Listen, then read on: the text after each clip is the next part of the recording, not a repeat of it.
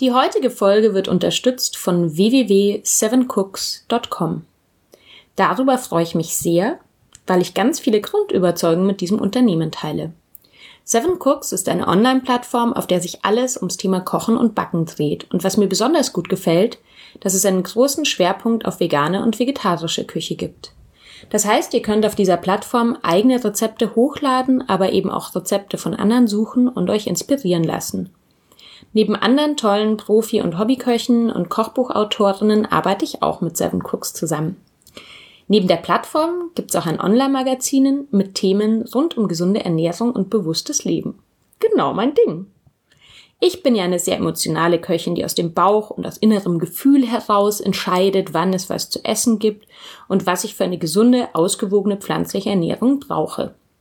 Nun ist mir aber natürlich klar, dass es auch Menschen gibt, die, sei es aufgrund gesundheitlicher Einschränkungen, Unverträglichkeiten wie Zöliakie oder Allergien, aber eben auch, weil es nicht allen super einfach fällt, alles aus der Hüfte zu entscheiden, mehr Hilfestellung benötigen.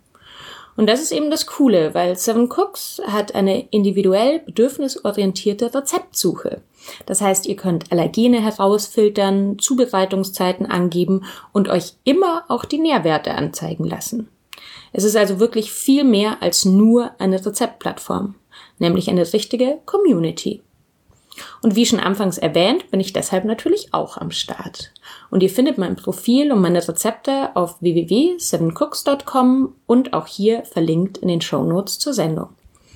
Viele Köche verderben den Brei, nicht bei Seven Cooks. Wir sind viele und wir werden immer mehr. Viel Spaß beim Kochen und beim Anhören dieser Folge. In diesem Sinne, Happa, Happa.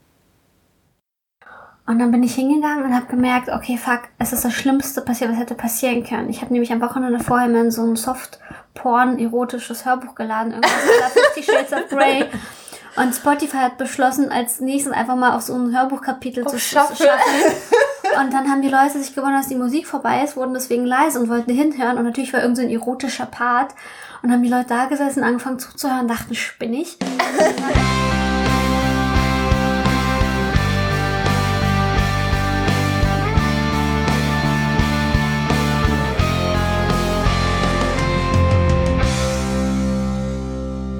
Herzlich willkommen bei Vegan Queens, dem Podcast von und mit Sophia Hoffmann. Bei uns geht's um coole Frauen, die Sachen, coole Sachen machen. Und ich habe heute zu Gast Milena Glimbowski in meiner Küche. Milena, schön, dass du da bist. Hallo Sophia. Schön, dass du es hergeschafft hast. Und ähm, genau, nimm dir einen Keks und äh, für die Menschen da draußen, die dich noch nicht kennen, magst du mal kurz einfach sagen, was du so machst? Hallo, ich bin Milena Glimbowski und ich habe einen Supermarkt wenn ich das auf Partys erzähle, hört sich das manchmal komisch an. Manchmal erzähle ich das auch nicht. Manchmal erzähle ich, ich dass ich Stewardess sei, was komisch ist, weil ich 1,50 Meter groß bin. Ähm, aber arbeitslos und das verstehen die Leute dann wiederum. Oh. Ähm, ich habe früher manchmal erzählt, dass ich im Lotto gewonnen habe und ganz reich bin. Aber sorry, jetzt habe ich dich und ja. Kein Problem. ähm, ich habe äh, Grafik Ausbildung gemacht in Berlin. Habe dann äh, an der UDK studiert, was Lustiges, äh, nämlich Gesellschafts- und Wirtschaftskommunikation. Dann habe ich dann selbstständig gemacht mit so einer Geschäftsidee, die ich hatte, einem Supermarkt ohne Einwegverpackung, der den klangvollen Namen Original Unverpackt trägt. Und habe dann äh, den Laden eröffnet und das war ganz cool. Habe dann einen Burnout gehabt, wie man das so hat, äh, Mitte 20. Und ähm, habe dann ein Buch mit einem Freund rausgebracht, was man halt so macht im Burnout, neues Projekt starten. Das Buch heißt Ein guter Plan und ist ein Kalender und soll einem helfen, rauszufinden, was man machen will, beziehungsweise helfen, auf das, was man schon macht, klarzukommen. Und wir sagen nicht, was man tun soll, aber wir helfen einem, wie gesagt, ähm, da sich die richtigen Fragen zu stellen. Und das sind so die Dinge, für die man kennt. Und ich habe ein Buch geschrieben. Und ich war bei Höhle der Löwen. aber ich habe kein Geld bekommen. Egal. Ja, die sind einfach. Du magst mich trotzdem? Was? Ich mag dich trotzdem? Nein, genau. Und du hast gerade eben erst ein, ein Buch, also ein, ein Buch, äh, ein Buch, oh Gott, ich bin heute auch ein bisschen neben der Spur. Ähm, guter Plan. Da Buch, haben wir heute was gemacht. Wortwürste ähm, veröffentlicht. Das heißt ohne Wenn und Abfall. Und ähm, da geht's ja um alles, also prinzipiell um Zero Waste und um Abfallvermeidung und auch darum, wie man das wirklich in seinem Leben ähm, machen kann. Mhm. Aber natürlich geht's auch um die Entstehungsgeschichte deines Unternehmens und ähm, wie das überhaupt alles dazu gekommen ist. Und natürlich würde ich dich gern als allererstes fragen. Ich war ja bei der Lesung zu dem Buch und Oh Gott. Dann hast du auch mitbekommen, das ist wirklich, das war mit Abstand die peinlichste Lesung. Ich habe nämlich einen ganz schlimmen Fehler, ist mir am Anfang passiert. Hast du es mitbekommen äh, mit der Musik? Anscheinend nicht. Und zwar habe ich am Anfang, weil es so still war, aber so viele Leute schon da waren, habe ich einfach mal Spotify angemacht und da war noch Shuffle drin. Echt? Ja, und dann hat man einfach mal ein Handy rangesteckt und dann irgendwann höre ich, dass es plötzlich viel leiser ist und die auch die Leute aufgehört haben zu reden. Und dann bin ich hingegangen und habe gemerkt, okay, fuck, es ist das Schlimmste passiert, was hätte passieren können. Ich habe nämlich am Wochenende vorher mal in so ein Soft-Porn-erotisches Hörbuch geladen, irgendwas 50 Shades of Grey. Und Spotify hat beschlossen, als nächstes einfach mal auf so ein Hörbuchkapitel zu schaffen. Und dann haben die Leute sich gewundert, dass die Musik vorbei ist, wurden deswegen leise und wollten hinhören. Und natürlich war irgend so ein erotischer Part. Und haben die Leute da gesessen, angefangen zuzuhören, dachten, spinnig. Und haben angefangen miteinander zu reden darüber. Und dann habe ich das mitbekommen, bin hin, hab's ausgemacht, hab wieder Musik angemacht und hat Spotify, Spotify, ey, wieder dahin geschaffelt. Und ich dachte, das kann nicht sein. Das war so peinlich. Also davon habe ich überhaupt nichts mitbekommen, weil ich mich mit total ähm, netten anderen äh, Bloggern und Influencern unterhalten mm. habe. Und ähm, ja, also ist mir jetzt nicht negativ aufgefallen, aber es ist eine sehr lustige Geschichte. Ähm, aber was ich, was du eben auch bei der Lesung äh, vorgelesen oder auch erzählt hast und was ich sehr spannend finde, ist, dass du ja eigentlich gar nicht aus einer Familie kommst, wo das je irgendwie ein großes Thema war. Also Deine Mama liebt ihre Plastiktüten nach wie vor, hast du gesagt? Ja, also lieben ist schon eine Übertreibung, aber okay. sie ist es nicht auf ihrem, auf ihrem Ding. Also sie weiß, dass ihre Tochter in Berlin wohnt. Mhm. Ich komme ursprünglich aus Hannover. Mhm. Also ursprünglich komme ich aus Russland, aber meine Eltern wohnen auch in Hannover und sie weiß, dass ich irgendwie selbstständig bin und dass ich irgendwas gegen Müll mache und so. Aber ähm, das war kurz nach der Eröffnung, das weiß ich noch. Ich war mit meiner Mutter einkaufen gegangen und meine Mama meinte, ähm, hat irgendwie eingekauft auf ihre Art und ich meinte, alter Mama, ähm, du weißt, was ich beruflich mache. Und sie so, ja, weiß ich, warum fragst du? Und ich so, ja, Plastiktüten, das muss nicht sein, ne? Und dann haben wir es einfach so in den Warenkorb gelegt. Das war für sie total komisch. Und danach Nackt. auch offen auf, aufs äh, Band, ne? Aufs mm, Band im Supermarkt. Und sie mm. meinte, das ist doch schmutzig. Ich so, ja, aber du wäschst es ja eh zu Hause. Hoffe ich zumindest. Und dann ja, war okay. Ja. Genau, also äh, für die, nee, genau, mein Hintergrund ist eigentlich nichts mit Öko. Mein Hintergrund ist eher so Hartz IV. Das ist das Gegenteil von Öko. Aber was du ja auch in dem Buch, weil ich habe natürlich auch schon das äh, Küchen- und Food-Kapitel gelesen, eben, du hast ja auch geschrieben, ähm, dass du dir das Kochen, also so dieses nachhaltige Kochen eigentlich auch erst selber beigebracht hast oder über WGs oder über andere Leute dir so angeeignet hast. Das stimmt, ich habe nie richtig gekocht, das denke ich mir auch, hätte meine Mutter mir mal mitgeben können. Ich finde die russische Küche aber auch nicht geil. Ähm, die ist immer so, also in jedem russischen Rezept ist Mayonnaise drin. Das ist einfach so eine goldene Regel. Total. Und alle Russen äh, haben immer so ein Literglas Mayonnaise zu Hause stehen. Aber ich habe das Gefühl, dass es in sehr vielen Kulturen spielt Mayonnaise eine sehr wichtige Rolle. Es ist halt Geschmacksträger, weil fettig, Mayonnaise, ne? Ja, ich mag ja Mayonnaise auch, aber in Maßen. Also es muss nicht alles Mayonnaisen-basiert sein. Ja, und es ist halt, ich beschreibe auch ein Gericht, das habe ich auch mal vegan nachgekocht, äh, nämlich Hering im Pelz heißt es. Ja. Und das ist eingelegte Artischocken, äh, nicht Artischocken, Aubergine in Salz mit drüber Kichererbsen statt Eier, dann Kartoffeln und zwischen jeder Schicht kommt eine dicke Schicht Mayo. Und drüber zum Schluss aber rote Beete und nochmal Mayo. Es ist so pervers, es ist so eklig. Aber sag mal, das heißt, magst du, also du magst Mayo schon auch, aber so, du bist also jetzt nicht so viel, wie es jetzt irgendwie von der traditionellen nee. Küche. Okay, okay, okay. Nee, aber genau, auf jeden Fall habe ich nicht kochen gelernt und ähm, habe mich dann, nachdem ich von zu Hause ausgezogen bin, mit 17 mich von Fertigessen ernährt, viele Jahre lang. Ähm, hat auch gesundheitliche Folgen. Also ich habe halt echt keine Vitamine zu mir genommen. Mhm. Ähm, außer ich aß außerhalb. Und deswegen auch fertig essen bedeutet halt doppelt so viel Verpackung, als wenn du selber kochst. Und halt auch immer diese großen, klobigen Dinger. Und ähm, habe halt einfach nicht gelernt zu kochen, bin damit aber auch lange über die Runden gekommen. Gerade auch in Berlin kann man so gut leicht und billig außerhalb essen. Und erst als ich gesagt habe, okay, fuck, das nervt mich wirklich, was, was ist denn mein Problem, dass ich so viel Müll mache, dann habe ich den Laden aufgemacht und dann musste ich anfangen zu kochen, weil ich hatte ja nichts Fertiges mehr. Ja, äh, äh. Und dann ähm, habe ich gelernt, Stück für Stück zu kochen. Am Anfang ganz einfache Rezepte. Und ähm, auch, ich habe vorher auch nie eine Tomatensauce selber gemacht. Also ich habe halt die Fertigdinger gekauft so.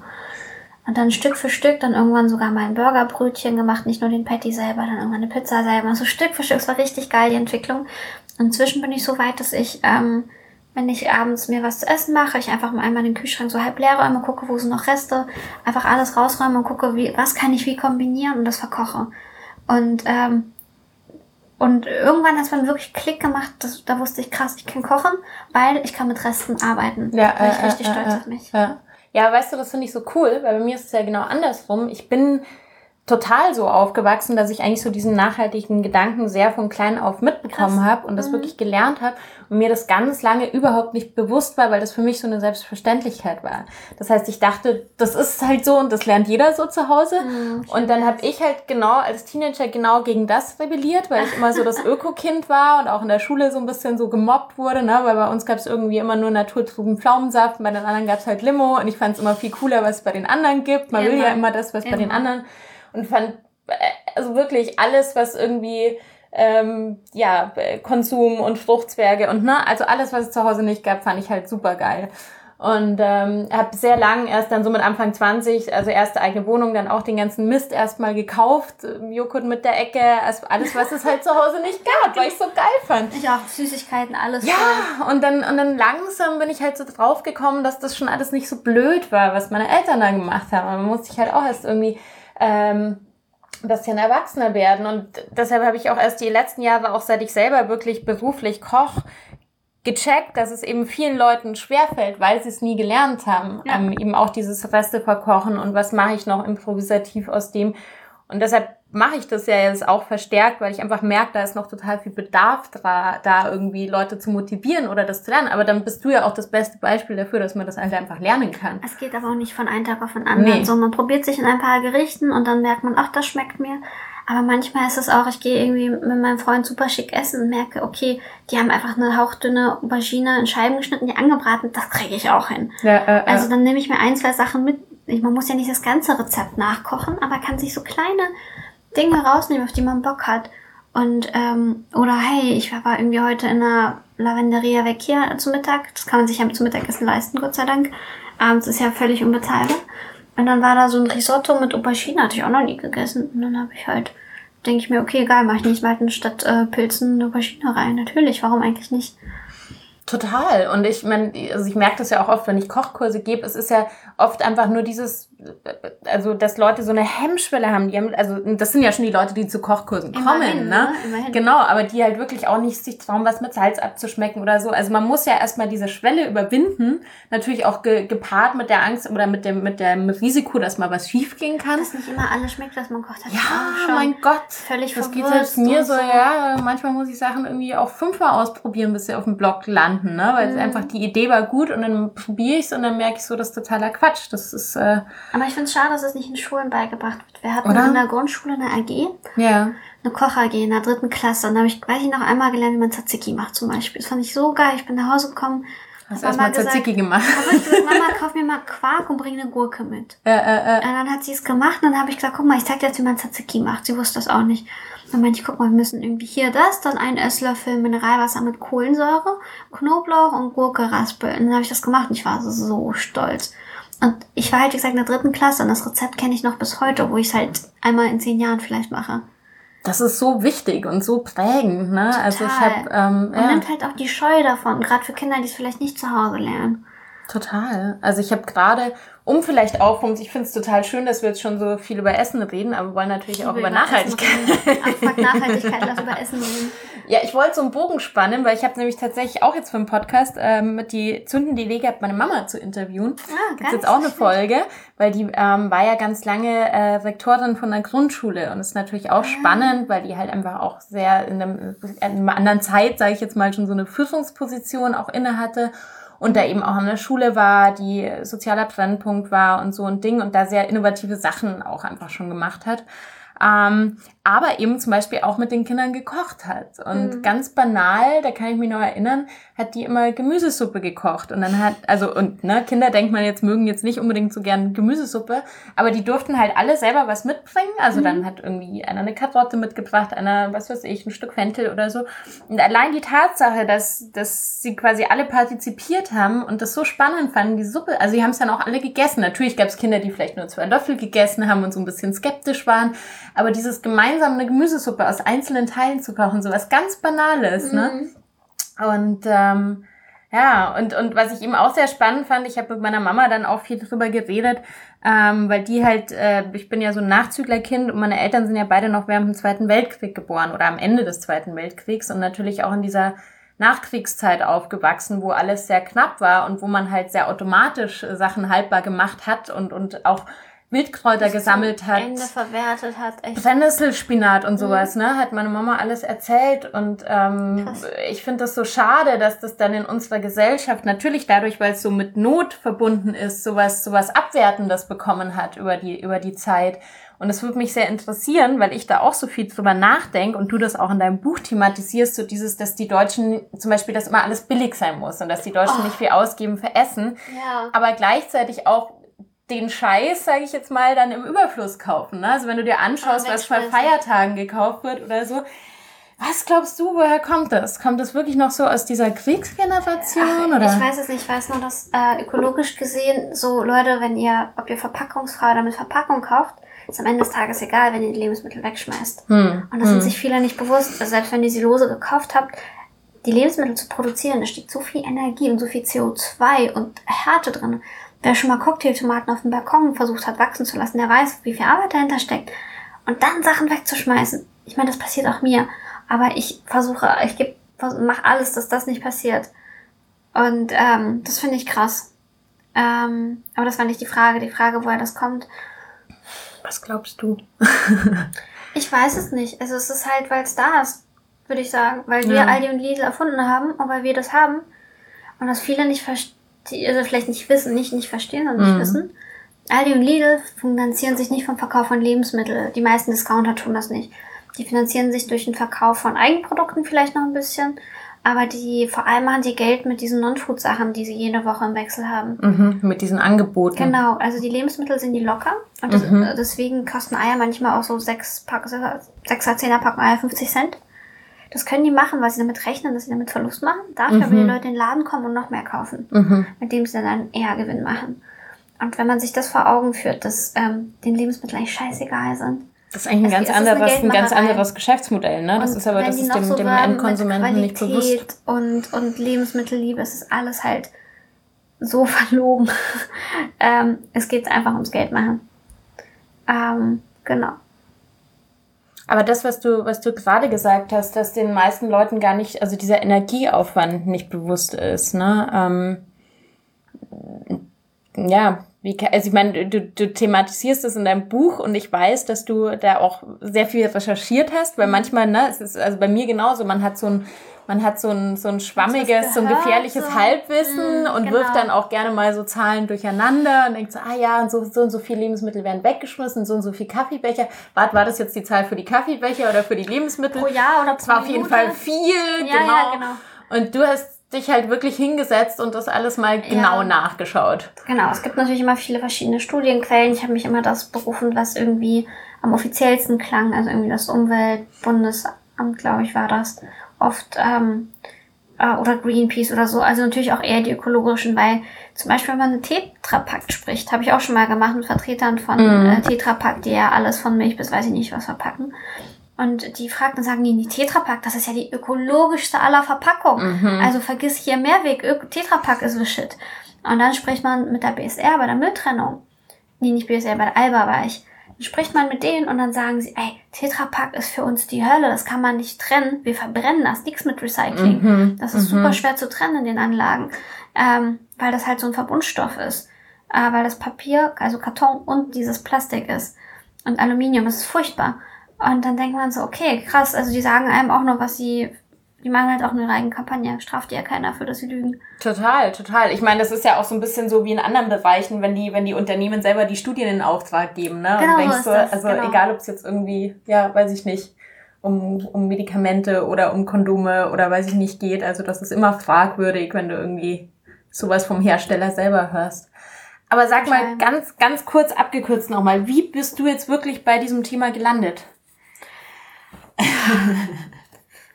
Äh, bei einem Interview ich mit weiß, es gibt Milena auch, atmet schwer aus. Ja, ja, genau. Nee, also es gibt, es gibt glaube ich, auch sogar einen TED-Talk dazu, ne, wo du es erzählst. Ach so, ähm, es gibt mehrere Geschichten. Also, wie ich beim Laden gelandet bin, wie ich auf meine, wie ich gelandet bin, so zu denken, dass ich halt eher weniger denke und oft handle.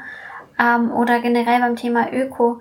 Ähm, ich glaube, die längste und äh, tatsächlich, es sind oft halt mehrere Einflüsse. Der Haupteinfluss ist aber tatsächlich bei mir so doof, dass es einfach die Schule gewesen. Hm, hm. Ich bin, ich habe es halt nicht von zu Hause mitbekommen. Von zu Hause war alles eher so ein bisschen russisch, war egal. Und dann kam ich in die Schule und wollte mich natürlich bestmöglich integrieren. Und meine Hauptquelle war zum einen der Kinderkanal, wo viele kluge Sendungen waren, wo ich viel Zeit verbrachte und viele tolle Dinge schaute. Und ähm, halt vor allem Deutsch lernte, aber halt auch Dinge lernte. Ja. Ähm, wo ich auch irgendwann sagte, meine Eltern wissen ja eigentlich, dass ich Rechte habe. Ich habe Kinderrechte, weil ich mal eine Sendung zugesehen habe. Dann habe ich dir meine äh, äh, Rechte äh, aufgezählt. ähm, meine ich, du, mit 13 kann ich meine Religion wählen. War jetzt kein Thema bei uns, Religion war so ein bisschen in meinem Haushalt egal. Und so. Aber das war cool, das zu wissen. Und ähm, dann in der Schule habe ich gelernt, hatte ich eine Lehrerin, die hat was zum Thema Dosenpfand mit uns gemacht. Das wurde 2011 eins oder zwei eingeführt. Hm, hm. Und so wurde ich Stück für Stück reingeführt. Und dann war ich später auch bei der Grünen Jugend irgendwie gelandet. Auch mehr Zufall als tatsächlich bewusst. Und dann kam natürlich nochmal wieder Einfluss, der ökologisch war. Und ähm, ich glaube, was ich bei dem zweiten TED Talk von mir erzähle, ist auch dadurch, dass es halt für mich wirklich auch irgendwie wichtig war, dazuzugehören, wie es ja für alle Jugendliche wichtig ist, einfach mal eine Teilgruppe sein, irgendwie auffallen, aber irgendwie auch nicht zu sehr, so, ne? Mhm, mhm. Man ist ja immer so mittendrin. Und ich bin schon rausgefallen, weil ich war in einer guten Gegend aufgewachsen, auf einem Gymnasium und alle Kinder hatten Brotdosen, hatte ich aber in meine Aluminium- und Plastiktüten verpackten Brotdinger. Und dann fragt man sich so, hm, warum muss das so sein? Warum kann ich nicht das haben, das blöde Schwarzbrot, was die anderen Kinder hatten, hatte ich nicht, hatte Do Toast so. Mhm, ich mhm. wollte haben, was die anderen hatten. Ich wollte meine so stark, weil ich wollte immer genau das andere, weil ich immer, ja. So, und ähm, meinen Eltern war es halt auch ja. so ein bisschen egal. Und dann gab es halt vielleicht ein, zwei Euro mit, dass ich mir was kaufen kann. Und ähm, für die, die haben es ja nicht böse gemeint, die wussten es halt nicht besser. In Russland ist Öko kein Thema. Und äh, ich glaube, für mich war es wirklich ein Teil der Integration, weil in dem Stadtteil, wo ich aufgewachsen bin, und die Deutschen an sich sind schon ökologischer durchschnittlich als jetzt zum Beispiel Russland. Mhm. Und das war mein Integrationsprozess. Ja, verrückt, siehst und ich habe erst diese diese ähm, Rebellionsschiene sozusagen Witzig, ne? mich emanzipieren müssen von diesem äh, ja einerseits durch durch die Nachkriegszeit geprägten, aber natürlich auch ähm, von der frühen äh, Biobewegung wirklich schon mhm. geprägten äh, Haushalt. Die Hippies. Genau, um dann äh, festzustellen, dass es eigentlich ganz gut aber ist. Aber eine, eine 60 und ein Eastpack wollte ich auch haben. Also ja. das ist ja was, da kommt man halt nicht drum herum. Nee, also und ja gut, meine Eltern ja, ich weiß auch nicht. Ich durfte halt auch echt wenig Fernseh schauen und so, ne? Das war schon. Ist ein Unterschied, ne? Ja, ja. Aber es ist ja nicht alles Mist, den man da guckt. Hätte ich den ganzen Tag nur RTL geguckt. Total. Also wenn du sagst, ne, du hast irgendwie auch Kika. Kika was gelernt und so. Ja. Aber ich hoffe immer noch, dass da gute Programme sind. Aber apropos Rebellion, du sagst ja auch in deinem Buch, und das finde ich auch sehr, sehr schön, dass man eben ja auch diesen, äh, wirklich die Entscheidung für so einen für so einen, äh, Lebensstil auch als Rebellion sehen sollte. Aber es ist ja, es ist ja gegen das, was Status quo ist, ne? Das, was die es meisten ist, machen. Es ist eine Rebellion, weil mhm. es ist unbequem. Es, ist, mhm. es sind Umstände für mich eher nicht viele, aber schon mehr. Ich muss mich öfter mal überwinden. Immer noch. Also wenn ich in einer totschicken Bar bin und dann nicht nach einem Plastikdings, also heute, allein heute, ich war in dieser, in diesem schicken Restaurant zum Mittag und ähm, wie gesagt, weil das Mittagsmenü gut ist, bezahlbar. Und ähm, ich habe mir eine Cola bestellt und wollte noch ein zweites Glas haben für eine Kollegin, damit wir uns das teilen können. Und dann äh, meinte ich, ich hätte gern ein Glas. Und sie so, ja, hier vorne kannst du dich bedienen, wir haben da Becher. Und dann gucke ich darüber und dann stehen halt Plastikbecher, der ernsthaft in diesem wirklich coolen Restaurant. Mhm. Und es fließt so Wasser runter und man kann sich bedienen. Und dann meinte ich, nee, ich hätte gern ein richtiges Glas. Sie so, ja, nimm doch so, was da ist im Prinzip. dann bin ich halt aufgestanden, bin durchs halbe Restaurant gegangen, bin zur Bar gegangen, meinte, Entschuldigung, kann ich ein Glas haben? Mhm. Also so, man macht sich nicht gerade beliebt damit, nicht immer. Und manchmal aber schon. Also ich heute Morgen dann wiederum Blumen geholt habe für eine Kollegin, die Geburtstag hatte, äh, habe ich gesagt, ich brauche keine, ich brauche das drumherum nicht und so, es geht schon so auf die Hand und habe auch darauf geachtet, dass es Blumen sind, die zur Jahreszeit passen. Und so größtenteils und ja. Also man kann, man kann seine Kompromisse finden und es ist eine Rebellion, weil es gegen den Status quo ist, genau, würde ich auch sagen. Ja, ja. Aber deshalb interessiert es mich natürlich eben, weil ich, äh, also von wegen Kompromisslosigkeit, ähm, ich weiß, dass du, dass du, naja, wie soll ich sagen, äh, relativ streng bist und auch mal mit Leuten äh, in eine Diskussion gehst, wenn es jetzt irgendwie ja, um sowas nur, wenn die dumm sind oder ignorant. Okay, wenn sie ignorant sind, Wenn es ihnen verstehe. sonst keiner Äh, sagt. äh, Es gibt äh, solche Leute, es gibt Leute, da weiß ich, das Hopfenmalz verloren. äh, äh, äh. Aber äh, das ist denen einfach egal. Aber man, manchmal denken Leute gar nicht dran. Wenn man sie einmal darauf hinweist, sagen sie, ach, stimmt ja eigentlich. Und ähm, manchmal muss man gar nichts sagen. Manchmal kopieren sie auch das Verhalten. Ich war zum Beispiel ganz lange mit den Boys and Girls von Einhornkondom in einem Büro. Und äh, mein ganzes Team hat natürlich schon ein bisschen darauf geachtet, dass wir halt irgendwie, wenn wir uns was zu essen geholt haben, irgendwie selber was mitgebracht haben. Oder was ich immer gemacht habe, ich habe einen Teller genommen, bin runter in irgendeins der 10.000 Cafés, bei Skalitzer Straße, ist ja voll mit. Das ist ein Kreuzberg in Berlin, super belebte Gegend. Und ähm, habe mir da sogar eine Suppe reinfüllen lassen und bin wieder zurück ins Büro und habe die damit allen gegessen. Und die anderen Leute sind in den gleichen vietnamesen Laden gegangen, haben sich's einpacken lassen für die 20 Meter und sind wieder zurück. Und dann saß ich da in meiner Suppe und die saßen da mit ihrem Müll. Und dann haben die irgendwann Stück für Stück auch angefangen, äh, ohne dass ich irgendwas gesagt habe, ihre die Teller mitzunehmen. Weil es halt echt direkt um die Ecke war. Total. Und das würde mich halt auch interessieren, weil ich glaube, das kann man schon auch so äh, ganz gut mit so bei mir mit diesem veganen Ding vergleichen. So hast du auch manchmal das Gefühl, dass du dadurch so ein bisschen so ein personifiziertes schlechtes Gewissen so für Leute bist, dann auch im Gegenüber. Ja, also wenn man Leute kennenlernt, das kennst du bestimmt auch. Ähm, da fangen, sagen die einem so erstmal, warum sie es nicht machen können. Mhm. Das ist wahrscheinlich, wenn du sagst, ich bin Veganer und sagen sie, ah, pf, ganz toll, Aber, aber, ich Käse kann nicht. könnte ich nie verzichten. Genau. Ja, ja. Und das, du bist so, Ist auch ich habe dich nicht gefragt, das ist deine Entscheidung. Ja, äh, Ich äh. versuche ja eben niemanden zu missionieren, aufzudingsen, ich lebe, mach so du auch mein einen Ding. Schluck Tee? Danke. Ich verurteile euch vielleicht heimlich, aber ich sag's euch doch nicht. Ja, äh, äh. Und ähm, nee, also ich verstehe gerade wirklich bei vielen Menschen ihre Lebensumstände, wenn man eine Familie hat, wenn man keine Zeit hat, wenn es keine Möglichkeit gibt, auf den Markt zu gehen in der Nähe, wenn man doofe Bürozeiten hat und solche Sachen. Das verstehe ich alles. Würde ich nie irgendwem was sagen, wenn man irgendwie alleinerziehend ist, würde ich nie den Müll kritisieren. Alter, die hat ganz andere Probleme, die Frau oder der Mann. Äh, äh, äh, äh. So. Ähm, aber ich ähm, denke mir, Leute, die es besser wissen, die sagen, ja, ich müsste auch mal, dann denke ich, ja, dann mach's einfach. Manchmal sage ich das auch. Total. Also ich habe, das ist lustig. Ich habe mir das heute auch gedacht. Also ich wusste, du kommst, da stehen jetzt irgendwie 20 riesen Kisten bei mir rumgegangen. Dachte ich, ach Gott, und jetzt denkt Milena, da Kisten hier, hier im Gang irgendwie so mit äh, Lebensmitteln, die ich Ja. geschickt bekommen habe und so. Und das, also das ist auch was, wo ich viel drüber nachdenke, weil ich krieg halt viel geschickt und das sehe ich Das echt ist Teil deines Jobs ein bisschen. Eh, und das sind also jetzt zum Beispiel in dem Fall ganz konkret Sachen von einer, von einer Firma, die, äh, die ein abgelaufenes oder bald, bald ablaufendes äh, MHD haben, die, Ja, wir, gut, die wir nächste Woche für Obdachlose verkochen, für Weihnachten. Und Mhm. das ist halt, und ich, ich find's total spannend, weil auch wenn ich, wenn ich verfolge, was du, also egal ob es jetzt das Buch ist oder auch über, über die Social Media Kanäle, es gibt mir halt oft noch so, so Anstoß, wo ich denke, zum Beispiel ähm, äh, die, ähm, die Produkte einfach, die ihr im Laden habt, ne, wo ich vielleicht einfach noch nie drauf gekommen bin. Ah, dass das, apropos, du hast mich ja gebeten, hier was Ja. für deine Eltern mitzubringen. ah, sehr gut. Ja, das ist sogar äh, für, mich, weil das äh, möchte so. ich gerne selber mal ausprobieren. Die Okay. Po-Dusche wäre für meine Eltern gewesen. Da können wir Ah. gerne auch noch drüber reden. Die habe ich nämlich schon. Ah, Happy Popo, du, ich habe meine noch nicht bekommen. Die müsste aber jetzt angekommen Ja. sein im Büro langsam mal. Die habe ich, ihr hattet schon mal eine, ne? Da habe ich mal. Genau, äh, es war vom selben Typen, aber Ja. der hat sie neu designt, das Produkt gemacht, Ah. selber entwickelt, herstellen lassen, war bei Höhle der Löwen, der Ja. Olli. ah, verstehe. Ganz toller. Ja, ich bin nämlich totaler Fan von der, also wir, ne, wenn wir gleich mal bei der Po-Dusche sind. Mhm. Ähm, Die führt man sich übrigens nicht in den Po. Genau, Das es ist Leute keine. Analdusche, es ist eine Po-Dusche. Das ist doch ein frappierender Unterschied. Und das ist sehr lustig. Ich habe nämlich meinen Eltern davon erzählt und meine Eltern sind immer sehr offen für sowas und sehr Ach, neugierig. Und mein Vater war eigentlich so, ja, also der, äh, am liebsten möchte ich das sofort haben, aber was meinen Eltern so ein bisschen suspekt ist, ist so Internet. Also ich habe dann Ah. gemeint, na ja, ich kann die online bestellen, kann die euch einfach zuschicken lassen. So, äh, ja, er läuft lieber mal in München erstmal rum und fragt. Das Problem ist, sie hatten Lieferschwierigkeiten, Produktionsschwierigkeiten. Ja. So ein bisschen haben deswegen nur eine ganz kleine Menge gemacht. Erstmal für die Crowdfunder und für bestimmte Partner.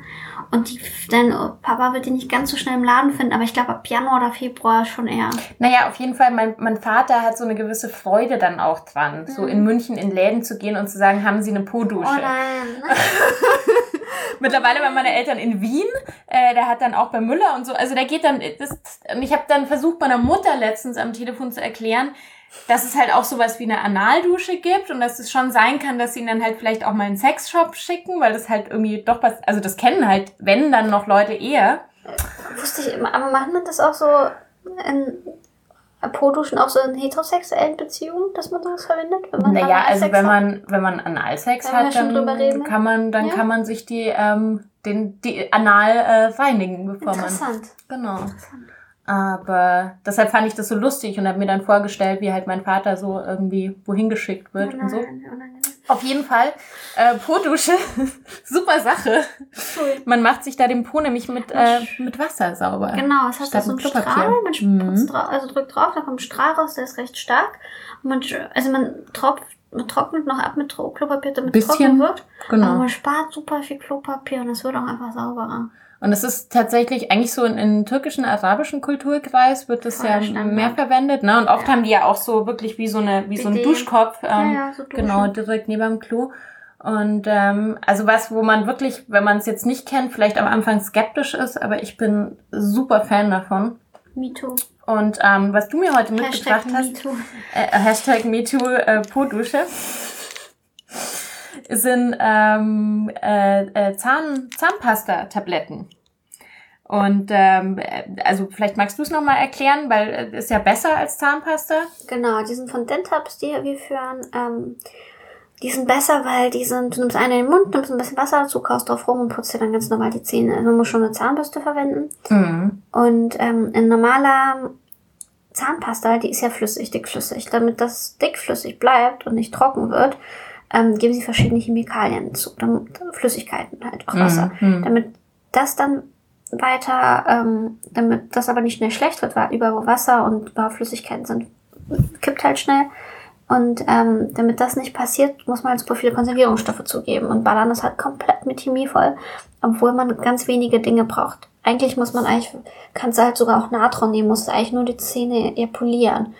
Und das finde ich ein super Kombi, Kompromiss, wenn man das nicht selber machen will, aber trotzdem was Gesundes und Ökologisches nehmen will.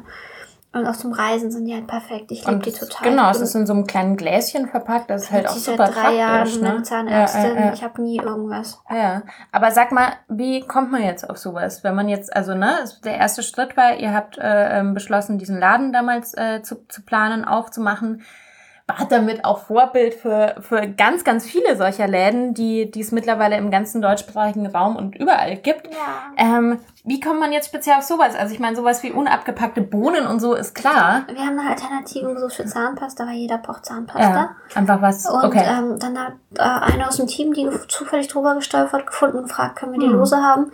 Und die Lösung, die wir dann entwickelt haben, gibt's jetzt, ähm, benutzen jetzt fast alle Unverpackt-Läden, äh, beziehen vom gleichen Hersteller es ist irgendwie, es ist schwierig, wenn man, wir haben ja damals, wir waren nicht die Ersten, ne, die in hm. Deutschland öffnen, wir waren hm. die Zweiten. Hm. Der erste Laden war in Kiel, aber wir waren die mit dem geilen Design, wir waren die coolen, wir waren die es laut gemacht haben, wir haben so gemacht, dass alle Bock drauf hatten. Und wir haben auch selber immer noch Bock drauf, so. Aber, ähm, wir haben damals viele Sachen ausprobiert, die noch keiner vor uns gemacht hat, haben viel Zeit in Recherche gebracht, gekostet und heute gibt es ganz viele Unverpacktläden und die müssen dann auf unsere Online-Webseite gehen, gucken, was wir im Online-Shop führen, das Sortiment kopieren und lokale Dinge einführen. Das war's. Das ist super einfach heutzutage, weil wir einfach schon so viel geforscht haben und das immer noch machen. Und dadurch sind wir zwar die Pioniere, aber ähm, und auch oft kopiert und was auch toll ist bei dem ökologischen Gedanken. Aber wenn ich dann irgendwie manchmal so Kommentare lese mit, ah, noch ein Unverpacktladen aus Berlin, toll, was ist jetzt so besonders an euch, denke ich mir, ah, make, so, mach deine Hausaufgaben. Ich, ja, also kommt ich glaube die Eitelkeit durch und ich finde total. Also das ist so, da kann man, so da kann man natürlich total stolz drauf sein, dass genau. man da. Äh, mir ist es und tatsächlich erst heute so gegangen. Ich habe ein Rezept ja? gesehen auf einer sehr deutschen, großen deutschen Seite, die auch so vegetarisch und vegane. Mhm. Ich sehe halt, dass Ideen von mir, äh, ich sag's mal, kopiert werden. Mhm die, also klar, du kannst jetzt nicht irgendwie ein Patent auf, also Rezepte ist sowieso super schwierig, ähm, aber wenn es einfach sehr offensichtlich ist, dass man vor ein paar Jahren schon so der Erste war, der jetzt irgendwas in einer speziellen Farbe gemacht hat mhm. oder äh, also ich habe es einfach so, das war wirklich was, wo ich gedacht habe, nee, da wüsste ich jetzt nicht, dass das davor schon mal jemand gemacht hat. Und das ärgert anderen halt, ne? Vor allem, wenn man dann zum Beispiel auch sieht, dass die mit anderen Köchen kooperieren, aber nee, sie haben da einfach ein eigenes Video gedreht und so halt.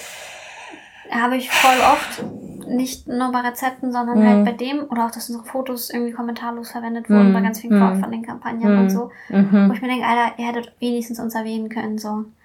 Ähm, aber äh, das ist es halt. Ich will ja, ich stelle für eine ökologische Sache ein. Ich freue mich ja, dass es diese Läden gibt. Sie sind keine Konkurrenz von mir.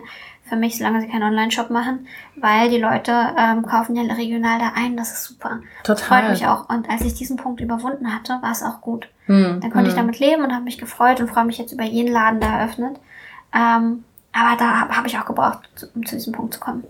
Total. Und ja, es ist ja auch so ein bisschen äh, Talent Borrows, Genius Steals. Also ich, ich hatte das auch bei meinem ersten Buch. Da gab es zwei Bücher danach rausgekommen, wo wirklich auch so Grafiksachen und, und Illustrationen sehr stark kopiert waren. Ne? Mhm. Ne? Also sowas. Ich erinnere mich, glaube ich, sogar. Ich erinnere mich. auch mal was gepostet, ja, auf Facebook. Mhm. Klar. Ich habe ja noch ein zweites Unternehmen, ein guter Plan, den Kalender, den ich am mhm. Anfang erwähnt habe. Da ist es noch viel krasser, weil da ist halt jedes Buch, was rauskommt, Konkurrenz. Mhm. Und die meisten fangen an mit Crowdfunding, machen es ganz schlecht und werden eh nicht finanziert. Dann ist das so egal vom Tisch. Mein Gott, selbst wenn sie unsere Texte übernehmen. Mhm. Ähm, krass ist, was wir jetzt äh, gerade war, ähm, ein Typ hat äh, ein Buch rausgebracht, das recht erfolgreich war auf Amazon, was er selbst rausgebracht hat hat das jetzt in einem Verlag, mit einem Verlag zusammen gemacht. Und dann haben wir uns das mal angeguckt, weil man guckt ja, was die Konkurrenz macht. Und da waren original die gleichen Sätze aus unserem Buch genommen in der mhm. Einleitung. Mhm. Und das war jetzt das erste Mal, dass wir einen Anwalt eingeschaltet mhm. haben, weil das geht nicht. Mhm. Ja. Also vorher haben die Leute unsere Claims geklaut, haben ähnliches Design gemacht. Aber das ja, war aber so, das ist schon hart. Das ist ja Copy-Paste einfach. Copy-Paste, ne? äh, auch ähnliche, ähnliche Design, ähnliche Aufteilung. Also Dinge, die wir uns wirklich hingesetzt ausgedacht haben. So die Achtsamkeitsampel gab es vorher auch noch nicht. Und ähm, dass man irgendwie so viele Sachen unter auf eine Seite packte, waren wir echt mit die ersten in Deutschland. Ähm, und auch das Konzept zuerst Techniken, dann Kalender und dann zum Schluss noch Texte. Gab es auch noch nicht. Also diese drei, heilige Dreifaltigkeit. Und, ähm, und das ist krass zu sehen, weil me meistens halt schlechter kopiert, meistens scheitern die. Manche, es gibt ein Konkurrenzprodukt, die haben gleichzeitig mit uns angefangen. Das ist halt so. Ähm, den werfe ich auch nicht so in die Richtung hm, vor und die hm. machen so ihr Ding. Ähm, aber bei all den anderen ähm, platzt mir zu langsam der Kragen. Das ist krass, damit hätte ich nicht gerechnet, dass die Leute so dreist sind. Ich wollte gerade sagen, es ist ja immer noch ein Unterschied, wenn du siehst, du hast jemanden inspiriert in einer gewissen Weise, aber wenn du einfach siehst, der kopiert komplett. Also kenne ich auch, ne, gestohlene Logos und solche Sachen gibt's ja alles irgendwie. Ja. Aber, Gerade bei Bloggern habe ich gehört, mm. Bloggern oft gehört, so ganze Blog-Einträge und Blogs kopiert, ne? Ja, ja, ja, die ganzen Themes und, und so. Ja, genau, äh, und auch das ganze, aber auch die Texte und ja, auch mal ja, Instagram-Kanäle kopiert. Ich ganz oft gehört, dachte, Alter, was geht bei den Leuten ab? Ist, also ist, denen, ist das denen selber nicht peinlich? Tja, weiß ich nicht. Ja, sollte Ihnen eigentlich peinlich sein. Ähm, genau, sorry. also nein, nein, nein. Ich habe, ah, ich wollte, ich wollte dich gerade, ich wusste gerade schon ganz dringend, was ich dich als nächstes äh, äh, fragen wollte. Jetzt habe ich wieder voll verpennt. Bevor wir nochmal über Essen reden.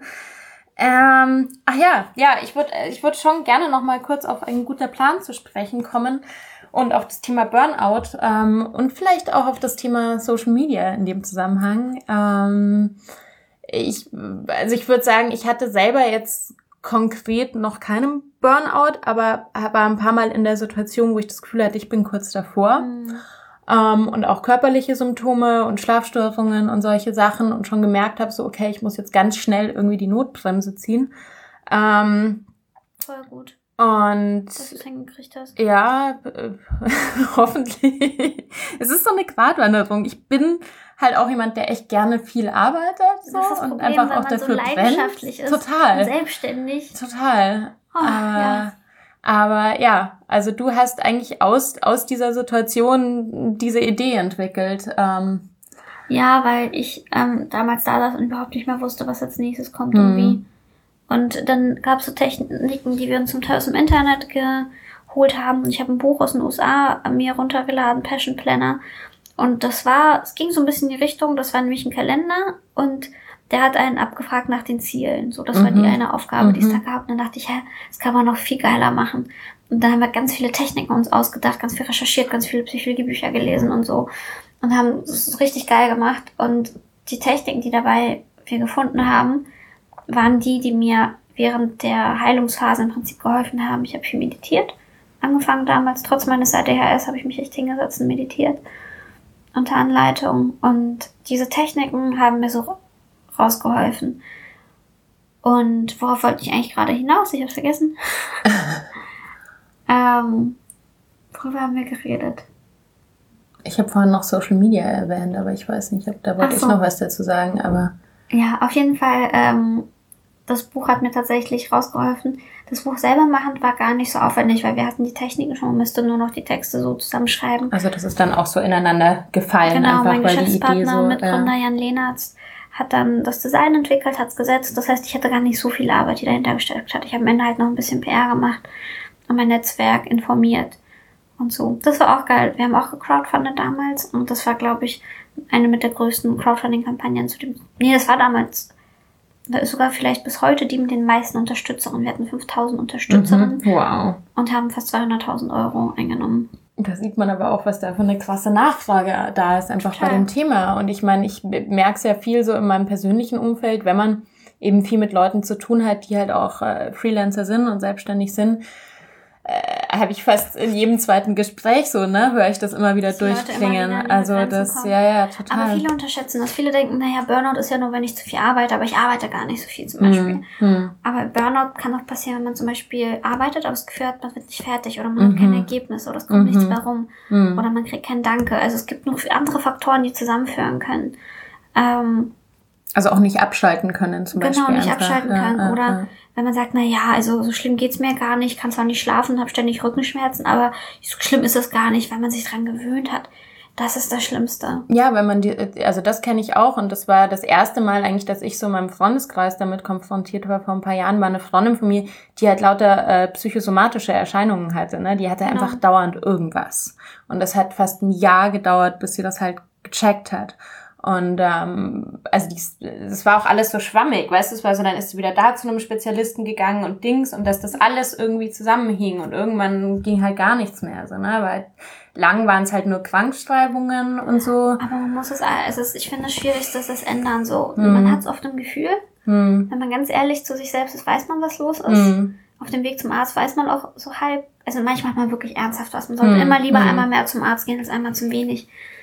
Aber ähm, ich habe das auch noch oft. Ich bin nach diesem einen Burnout was oder danach auch öfters ich ganz kurz davor wieder gegen die Wand zu fahren hm. und nochmal einlenken musste. Also ich führe auch nicht das perfekte achtsame Leben, aber ich habe halt gelernt, rechtzeitig auf die Bremse zu drücken und dann halt zur Not alle Termine abzusagen. Die Schwierigkeit ist wirklich nur, gerade bei uns Selbstständigen, die so leidenschaftlich dabei sind, es ist halt, wir sind nicht so abgesichert. Also hm. wenn ich nicht arbeite, ähm, ist nicht nur das Geld bei mir weg, sondern halt auch meine Mitarbeiter, also ich muss Klar, du hast ja nochmal, du hast ja nochmal Mitarbeiter, du hast ja nochmal eine ganz andere Verantwortung genau, natürlich was auch. gut ist, weil dann verteilt sich die Arbeit, wenn sie, mhm. wenn ich wegfalle. Aber es hat halt auch ein Risiko für andere Leute, würde ich wirklich längerfristig wegfallen. Hm, hm. Also ja, ich, ich merke halt auch so, was was für mich ganz gut ist, mein Freund ist halt auch selbstständig und wir versuchen so ein bisschen gegenseitig aufzupassen. Das ist cool. Also wirklich auch zu sagen, jetzt hier mal einen Sonntag gar nicht arbeiten, ne? Und mal irgendwie, also ja. das merke ich schon, dass das, dass das sehr, sehr positiv ist. Ähm, aber ja, also ich habe ich wir haben, ich habe es dir vor, vor der Aufnahme schon erzählt. Ich habe eben auch vor ja vor ein zwei Monaten wieder angefangen zu meditieren und auch regelmäßig zu oh, meditieren. Ja. Und davor, also klar, Yoga mache ich irgendwie auch regelmäßig. Das hilft mir auch sehr, so mhm. Erdung äh, zu finden. Auch. Ich meditiere mit Headspace. Ich auch. äh, nicht mit dem deutschen Copycat davon Seven Mind, das mache ich gar nicht. Äh, äh. Ähm, ich würde auf jeden Fall Headspace empfehlen und ähm, Genau, also es ist krass, man wird angeleitet und es ist so einfach, selbst für Leute, die es. Total. Und ich bin auch, also ne, mir fällt das auch nicht leicht. Also ich habe auch davor mal so eine geführte Meditation gemacht. Das war ganz geil mit so einem Kakao-Ritual, wo man ah. so ganz starken Kakao trinkt und okay. ähm, Und da habe ich schon gemerkt, so ich bin auch jemand, der halt, ne, wo der, wo der, wo der Geist schon auch viel unterwegs. Also mir fällt das überhaupt nicht leicht. So, aber allein das zu versuchen und und das zu versuchen zu lernen, hilft schon was. Irgendwie. Total. Und ähm, Ich finde, man merkt auch sehr schnell was. Das hast du auch vorhin gesagt, so nach zwei Tagen hast du eigentlich gemerkt wieder, oh, krass. das war ja. Bei mir legt sich auch fast wie ein Hebel um, auch schon nach ein, zwei Malen, dass ich merke, ich bin ruhiger in Situationen, ich lasse mich nicht so leicht stressen, ich nehme Dinge nicht persönlich, ich weiß, dass Dinge vorbeigehen. Ich habe so viel gelernt über Meditation und vor allem einfach ruhig zu bleiben. Ja, Und zu absolut. merken, ach, pff, das wird schon. so eine Gelassenheit. Ja, man entwickelt irgendwie eine, also ich versuche, ne, man versucht es immer wieder zu beschreiben. Also es, man hat so das Gefühl, das Gehirn ist entspannter. Ja, Oder? aber die sagen auch bei Headspace zum Beispiel, meditieren ist wie Training fürs Gehirn. Ist Genau. ja auch ein Muskel, die muss man Genau. auch trainieren. Ja. Und zum Beispiel, was mich damals überrascht hatte, ähm, man kommt die, aus diesen Gedankenkreisläufen raus. Ein Burnout ist ja oft mit Depression auch verbunden. Mhm. Und wenn du immer wieder den gleichen Kra Gedanken im Kreis hast, immer wieder und denkst, alles klar, was ist los mit dir? Und dich vielleicht sogar selber fertig machst. Und Meditation kann einem helfen, dass man solche Gedankenkreisläufe durchbricht.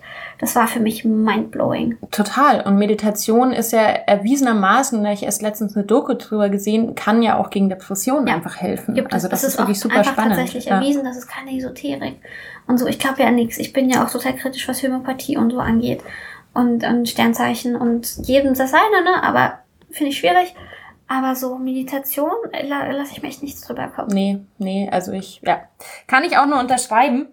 Lass uns noch mal kurz übers, ähm, über, die, über die Kulinarik reden. Genau. Ähm, ja, äh, ich, also es gibt so ein paar Fragen, die frage ich immer alle Gäste. Ja, Und äh, die erste Frage ist natürlich, was ist dein Lieblingsessen? gute Frage. Kannst auch mehrere- also mein nennen. ist, glaube ich, Tiramisu. Ja. Ich mag Italienisch so gerne. Ich war mit meinem Freund im September in Italien und das war so, so, so schön, weil es war unser erster Urlaub und es war so warm und so lecker. Wart ihr in Rom, wart ihr, Wir oder? waren kurz in Rom, das war Ja. furchtbar, aber in der Toskana war es toll.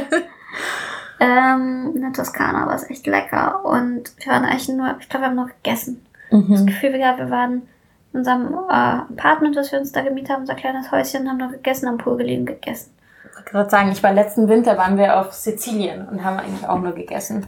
Aber Und gekocht auch. Ja. Genau, und, oh, er kocht so gut. Ähm, also Lieblingsessen. Ich mag, also wenn ich für mich selber koche, muss es vor allem schnell gehen. Mhm.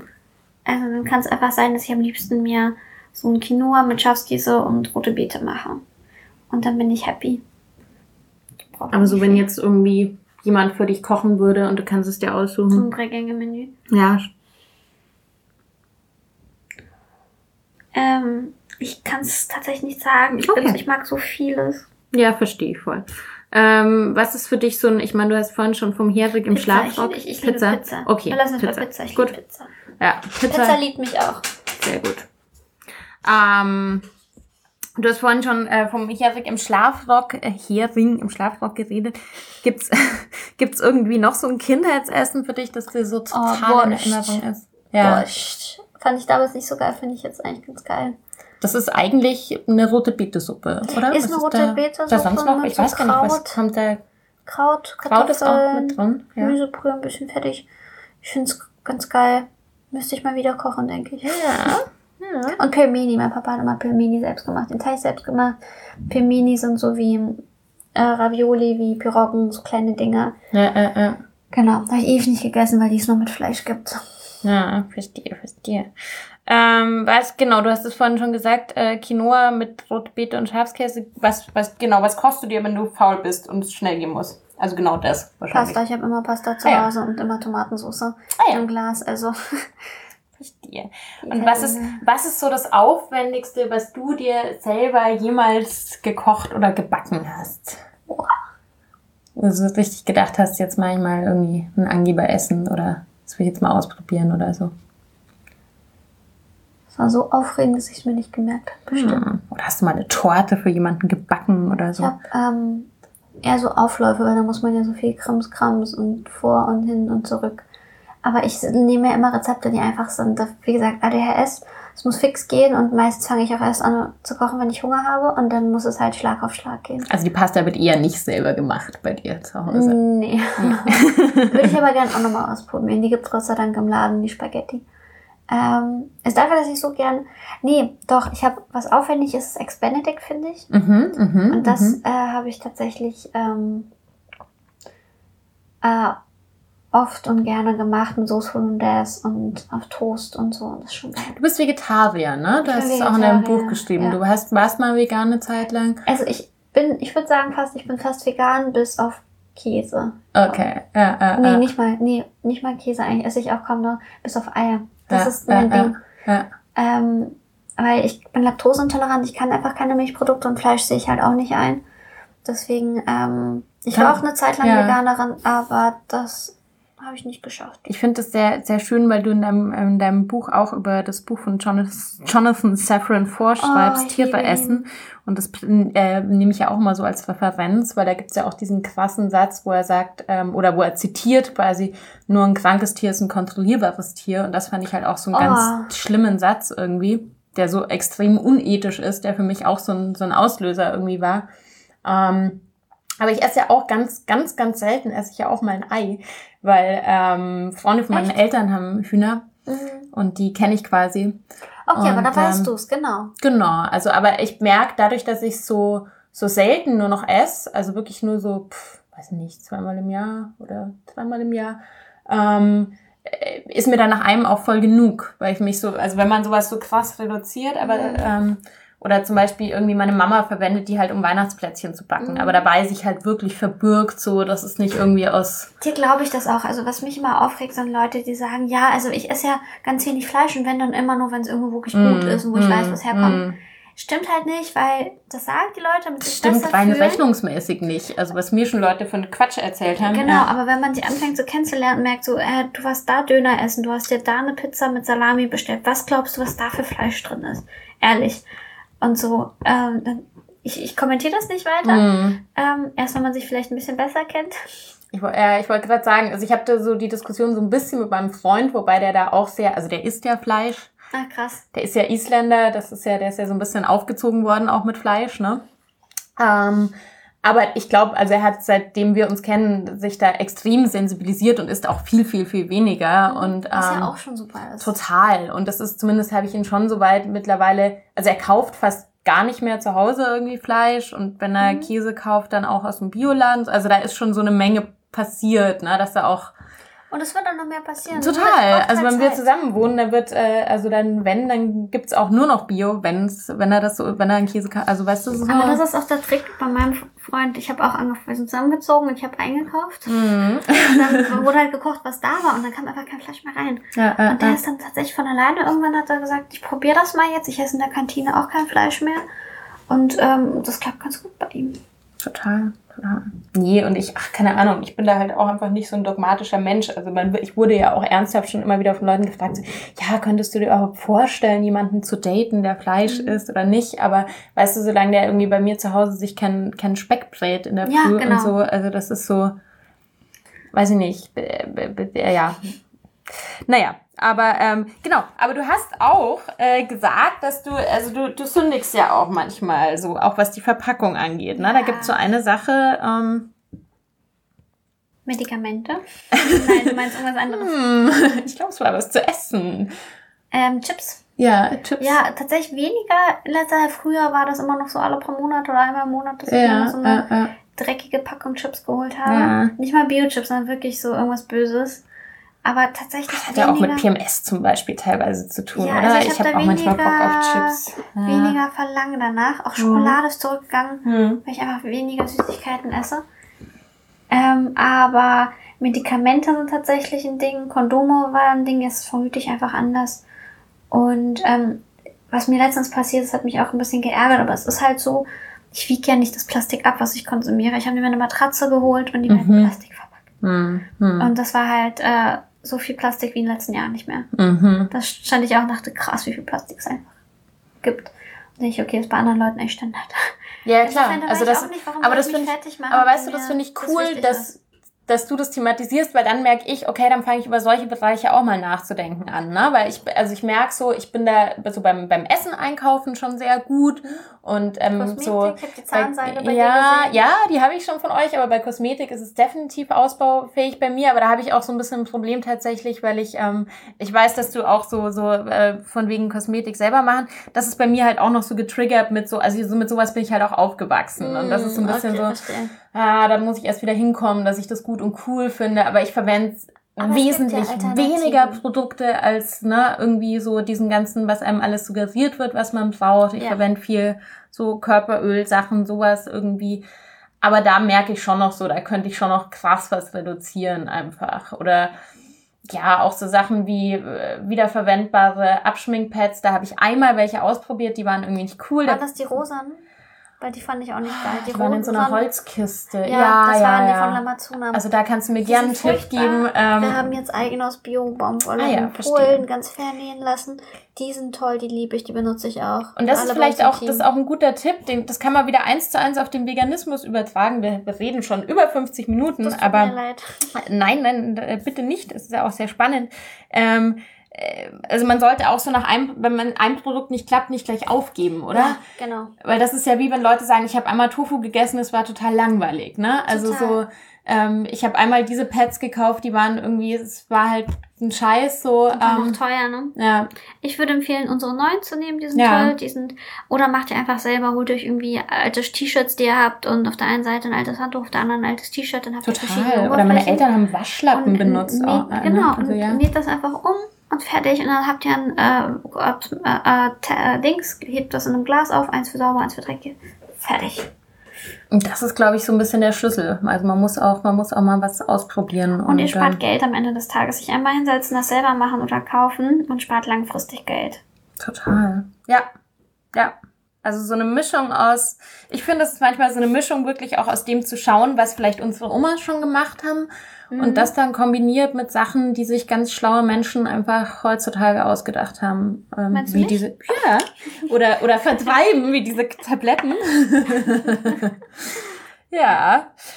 Ähm, Milena, was wärst du für eine Frucht, wenn du eine Frucht wärst? Mm, Ich mag Feigen, aber die sind so empfindlich. Die kann man nicht transportieren. Ja, aber ich mag, wie die aussehen, die sind so speziell. Und die sehen auf Fotos gut aus. Ja, das ist schon eine sehr schöne Frucht. Das stimmt. Ach, ich. Ich vielleicht auch gerne eine Banane, die sind praktisch, diesen kann man also einfach mal mitnehmen und einfach naschen. Ich finde, es ist so eine gute To-Go-Frucht. Man Total. macht sich die Finger nicht dreckig. Ich Oder ein glaub, ich Apfel ist halt auch sehr Eine, ich glaube, ich wäre praktisch. eine Banane, die ist Ja. praktisch gut und alle mögen die und wenn man auf eine Diät war, kann man damit auch wieder gutes Fasten brechen. Und wenn es ein bisschen extravaganter sein soll, dann vielleicht eine Feige. Ja. Sehr gut. Ja gut. Ähm, oh, ja, ich, also ich schwank auch zwischen was Praktischem wie ein Apfel, weil den finde ich, also den kann man wirklich immer und überall hin Ja. mitnehmen. Ich finde aber zum Beispiel auch äh, Maracuja ist total Oh, cool. Das oh, ist so. Mango. Ja. Hm. naja, Erdbeeren sind auch lecker. Ja. Ja, du, vielen Dank äh, für das Gespräch. Schön, dass du in meine Küche gekommen bist. Und ähm, dein Buch, äh, Ohne Wenn und Abfall, gibt's überall im Buchhandel. Und ähm, alle, alle Infos eigentlich zu, zu deinen Unternehmen findet man wo am besten auf Original Unverpackt oder? Äh, Milenska, ja, man findet mich im Internet unter M-I-L-E-N-S-K-A-Y-A. Das ist so mein alter Ego aus früheren alten Bloggerzeiten und ähm, da könnt ihr mich online verfolgen. Aber ganz ehrlich, wenn man deinen normalen Namen eingibt, findet, Findet man eigentlich auch. auch eine Menge. Ja. cool, schön, dass du da warst. Dankeschön. Vielen Dank. Danke. Tschüss.